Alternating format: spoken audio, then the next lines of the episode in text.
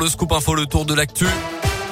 Bonjour Colin. Bonjour Mickaël, bonjour à tous. À la une de l'actualité, dans l'Ain, ses proches veulent connaître la vérité quelques jours après le drame survenu sur l'autoroute A40 dans l'Ain, où un chauffeur de poids lourd avait perdu la vie éjecté de son camion en bas d'un viaduc après un accident. Euh, sa famille et ses amis se mobilisent notamment sur les réseaux sociaux en ce moment. Ils souhaitent notamment que la vidéosurveillance soit exploitée pour tenter enfin de trouver une explication à ce drame.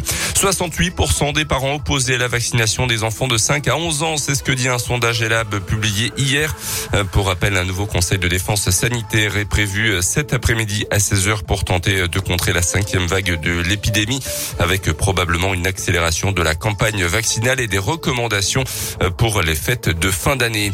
Le plus grand festival du film de montagne fait étape à Val-Serone. Rendez-vous ce soir au cinéma Les Variétés pour Montagne en scène.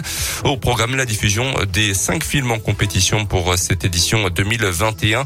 Depuis 2013, ce festival présente deux fois par an une sélection des meilleurs films de montagne dans plusieurs villes en Europe. Étape donc ce soir dans l'Ain à Val-Serone avec un invité d'honneur l'Indinois Jonathan Lamy. À 25 ans, ce sapeur-pompier volontaire de Thoiry dans le pays de Gex et moniteur de ski a déjà gravi trois sommets de plus de 8000 mètres dans le monde, dont le fameux mont Everest, le Lhotse et récemment le Manaslu, un autre sommet du massif de l'Himalaya.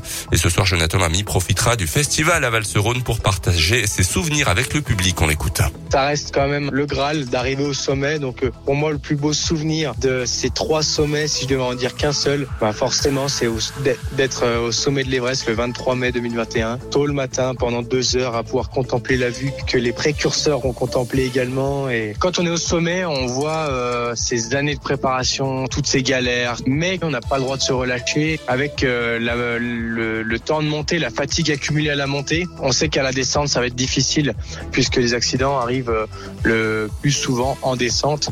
Et c'est ce qui gâche un petit peu la fête parce qu'il faut qu'on reste concentré jusqu'au camp de base. Le prochain défi pour euh, Jonathan Lamine, deuxième ascension de l'Everest au printemps prochain. Le festival Montagne en scène, c'est ce soir à 20h30 au cinéma Les Variétés à Val-Serone. Passe sanitaire obligatoire, l'entrée est à 16 euros. En bref, des départs en vacances un peu plus euh, sereins. Le trafic des TGV sur l'axe sud-est sera quasi normal ce week-end, annoncé hier la SNCF après le lever du préavis de grève de la CGT de Sudrail. En revanche, un trafic qui restera quand même très perturbé aujourd'hui avec environ un TGV sur d'est sud-est sur deux annoncé sur cet axe entre Paris, Lyon, les Alpes, Marseille et la Côte d'Azur. L'US Bressan espère terminer l'année sur une bonne note. Les Violets reçoivent Grenoble ce soir à 20h45 à Verchères. Avant dernier de Pro D2 avec trois victoires, un nul et dix défaites. Les Bressons n'ont qu'une envie, remporter leur dernier match de 2021 devant leur public avant donc de partir en vacances, comme l'explique Loïc Baradel, le troisième ligne de l'US Bressan.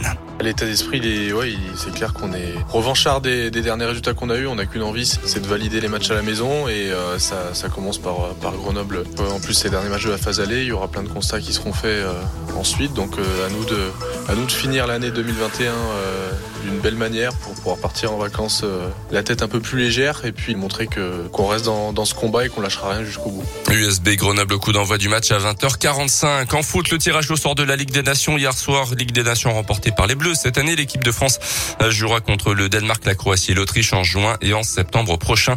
Un tournoi comme une préparation avant le mondial au Qatar qui se tiendra dans un an tout pile. Et puis un mot de biathlon avec la suite de l'étape de Coupe du Monde au Grand Bornand en Haute-Savoie avec le sprint messieurs cet après-midi à 14h15.